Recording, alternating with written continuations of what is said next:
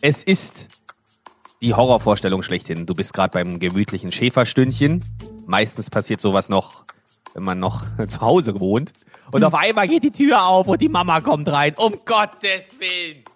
Darum dreht sich heute die Frage von Markus aus Spandau an dich, Gerlinde. Sag die Wahrheit.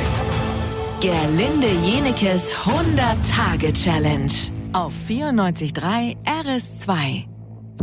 Jeden Tag eine Frage, die du wahrheitsgemäß beantworten musst, egal wie unangenehm sie ist. Und er will wissen, wurdest du schon mal beim Sex erwischt? Und zwar unfreiwillig. Das ist ganz wichtig. Ja, es gibt ja auch so Pornofilmchen, da geht's ja nur darum. Aber darum geht's nicht. ja, sondern unfreiwillig. Ich will das nicht beantworten. Doch. Ich, es ist die kürzeste Folge aller Zeiten.